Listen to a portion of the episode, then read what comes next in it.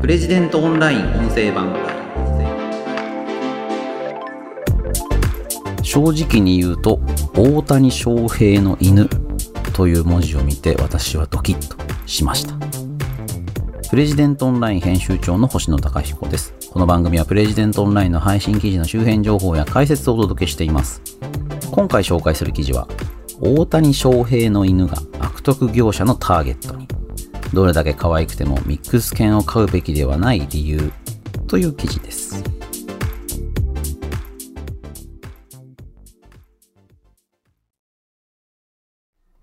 あの、大谷翔平の犬っていうパワーワードをですね、まあ、X、旧 Twitter のタイムライン、なんかトレンドになっていて、え？大谷翔平の犬なんていう人が存在するのかって思っちゃったんですよね。本当は大谷翔平選手が飼っている愛犬。これがですね、MVP 受賞の時に一緒に映ったっていうことから、あの犬可愛いよね。これ、コーイケル・フォンディエっていう犬種なんですけども、まあ、それが話題になったんですよね。でもなんかお、なんか僕の性格が悪いからですからね、なんとかの犬、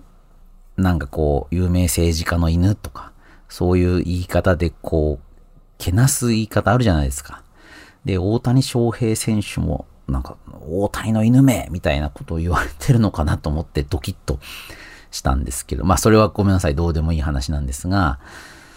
このですね、コーイケル・ホンディエという犬種が、まあ SNS 上でも大変話題になりましたし、まあおそらくこれからペット市場で人気になるんじゃないかと言われています。で、このことに対して、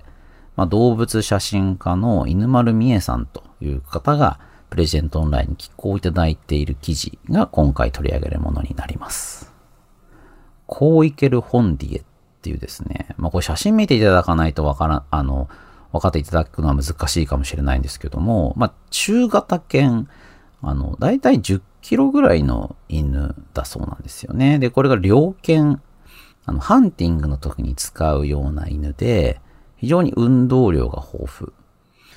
なんかね、顔つきもほんと可愛くて、あの、へえ、こういう可愛い犬がいるんだっていう感じなんですよね。あの、まあ、尻尾はね、すごいふさふさしていて、まあ、オランダ原産の犬ということですよね。ヨーロッパっぽい、まあなんかね、いい感じの犬なんですね。で、あの、このコーイケル・フォンディエっていう犬種は、オランダが第二次世界大戦に巻き込まれたことで、絶滅寸前までね、数が減ってしまっている。で、ただ、まあ、あの、徐々に徐々に今増えていて、日本でも1年間に100頭前後ずつ増えている。で、今はですね、2022年の JKC の登録件数で31万頭中155頭がここ行ける本ディエということだそうです。で、そうするとですね、やっぱこの犬飼いたいっていう人も出てくるでしょうということなんですけども、まあ、その時に非常に気をつけた方がいいよというのがこの犬丸さんの訴えなんですよね。まあ、これまで日本でもですね、まあ、例えばスピッツ、コリー、シェトランドシープドッグ、シベリアンハスキー、チワワ、トイプードル、まあ、こういう犬種がブームになっています。でそうすると、わーっとこう、そういう犬を飼う人が増える。まあ、これ日本特有のブームなんだっていうふうに言われるんですけど、まあ、他の国であんまりないんですかね。こういう犬を飼いたいっていう人が増えて、まあ、こういう犬がいるんだ。あ、この犬かわいいね。こういう犬飼いたい。そしたら買ってこよう。っていうふうになるわけですよね。まあ、ここら辺の構造が、日本と外国では違う。まあ、外国って言っても、いわゆる欧米圏と日本では違うというのが、まあ、こういう犬種ブームができてしまう理由でもあるかなと思います。どうして日本だと犬種のブームができてしまうのか。これはですね、日本のペットの販売の方法に大きな問題があるんですよね。この記事の中ではそこまで触れられていないんですけども、日本ではペットの販売というのは生体展示、生体販売というのがメインになっています。生体販売っていうのは、生きている体で生体と書くわけですけれども、まあ実際の犬猫というのをケージに入れて、まあ、大体透明なガラス越しに、その犬猫、まあ子犬子猫っていうのが見られる。で、それで、あ、この子犬子猫かわいいな、これくださいっていうふうに買う。まあこれが日本のペット販売のメインになっちゃっててるんですよね。で、まあアメリカでも一部の州ではこういう生体販売というのは禁止されていて、ヨーロッパでも例えばイギリスとかドイツとかっていう国では禁止されています。え、じゃあどうやってペットを飼えばいいの？思うと思うんですけど、まあ基本的にはそのレスキューセンターとか、もしくはシリアスブリーダーって言われる、まあ計画的に犬猫を繁殖している人から、まあ譲渡してもらう。まあ優勝無償両方あるみたいなんですけども、それがですね、ペットを迎え入れる時の基本になってるということなんですよね。日本みたいに犬猫をペットショップで買ってくる。購入する。生きている犬をその場で買うっていうのは、海外、まあ欧米先進国では考えられないんだと。でですね、結局日本ではそういうその売り方をするんで、まあ犬種ブームっていうのができやすいわけですよね。話題の犬にそっくり。話題の猫にそっくり。そういう売り文句でペットショップの店頭に、まあ、人気商品として犬猫を並べるわけですよね。そうじゃないと、まあ、買ってもらえない。当たり前ですけど、子犬子猫もそのままだと大きくなってってしまうので、ね、大きくなった犬猫っていうのはどんどん値段が割り引かれて誰かに売るしかない。で、日本ではですね、あの、いわゆる保健所で処分される犬の数っていうのは年々減っているんですけれども、実は流通過程で亡くなってしまう犬、猫っていうのは、年々増えているんですよね。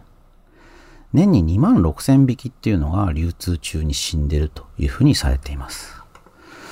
これ流通中に死んでるっていうのはね、どういうことなのかっていうふうにも思いますよね。なんかこう、うん、やっぱり人気の犬種、猫の種類、これに合わせて無理に販売、繁殖っていうのをしていると、どうしてもそういう亡くなってしまうワンちゃん、猫ちゃんってのが出てきちゃうんじゃないのかなっていうふうに思いますよね。で、あの、そういったその生態展示をするために、とにかくいっぱい増やす。でそれがですね、まあ、繁殖屋とかパピーミルっていう言い方をするわそうなんですけども、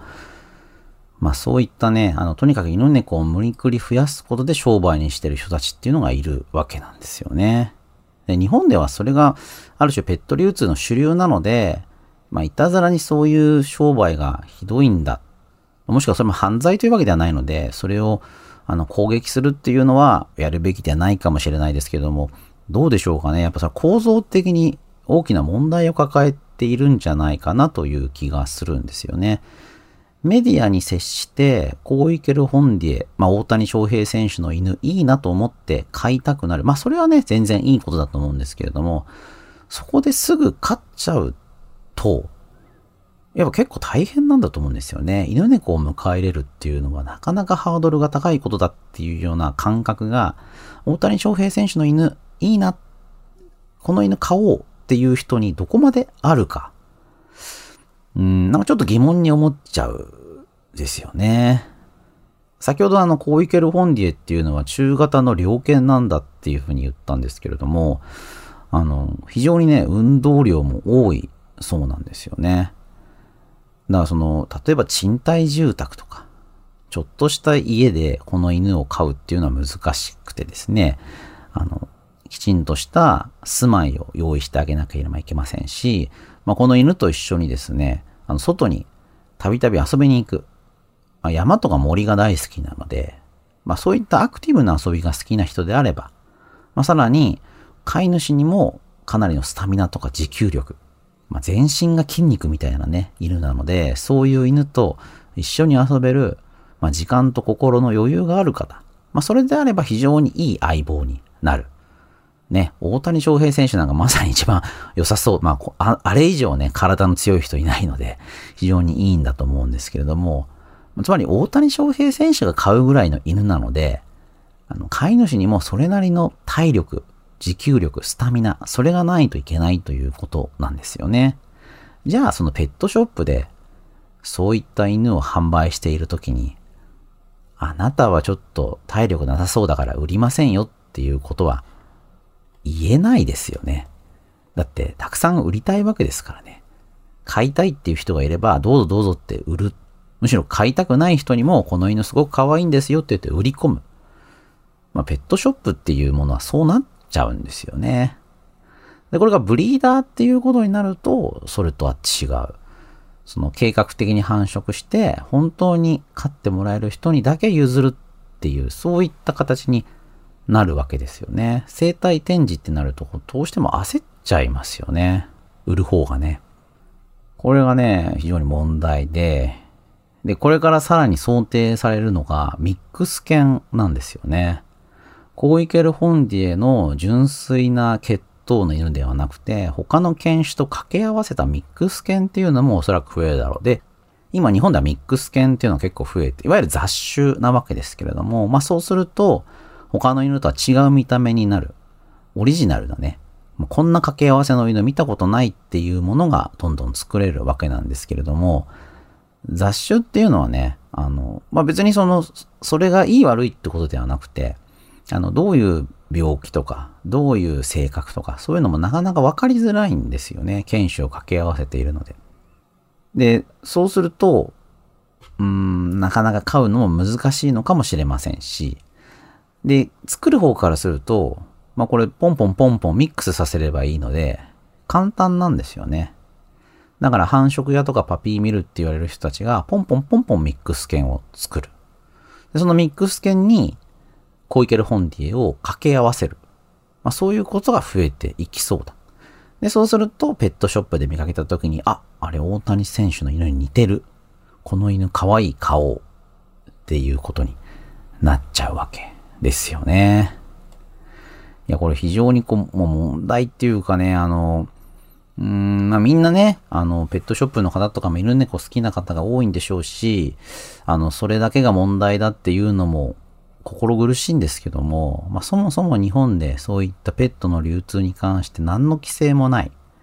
まあこの問題がね、非常に大きいんじゃないかなと思うんですよね。で、うちであの、保護猫のことについて記事も何とか出したことがあって、で、この猫にかけている人たちの、まあ大変な手間っていうのもね、その記事で紹介してるんですけれども、そういうのを見ているとね、本当にあの、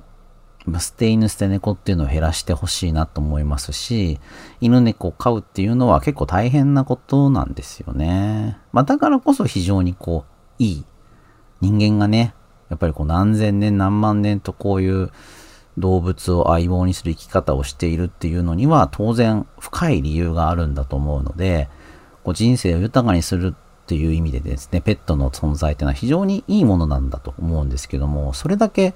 こう簡単に買ってこられるっていうものではないんだっていうことを、まあ、より多くの人に知っていただけるといいのかなというふうに思いました。で、大谷翔平の犬に関してもですね、まあ、こういけるホンディエっていう犬種なので、まあ、ご興味があればね、また別途調べてみてください。あの、非常にね、あの、飼うのは大変な犬だということなので、あの、いい相棒にね、なりそうな方はこれいいのかもしれないですけれども、そういった側面があるということを知っていただければなと思いました。ということで、今回紹介した記事は、大谷翔平の犬が悪徳業者のターゲットにどれだけ可愛くてもミックス犬を飼うべきではない理由という記事を紹介しました。この番組ではお便りを募集しています。今募集しているメールテーマはあなたのおすすめ回を教えてください。というものです。プレジデントオンライン約250回放送してますけれどもその中でこの回のここが面白かったよというのを教えてください。ペンネーム、お住まいの都道府県を添えて、こちらのメールアドレスまでお送りください。podcast.president.co.jp、podcast.president.co.jp です。また、Apple Podcast の概要欄にもお便りフォームのリンクをお知らせしています。こちらからでも OK です。それではまた次回お会いしましょう。プレジデントオンライン編集長の星野貴彦でした。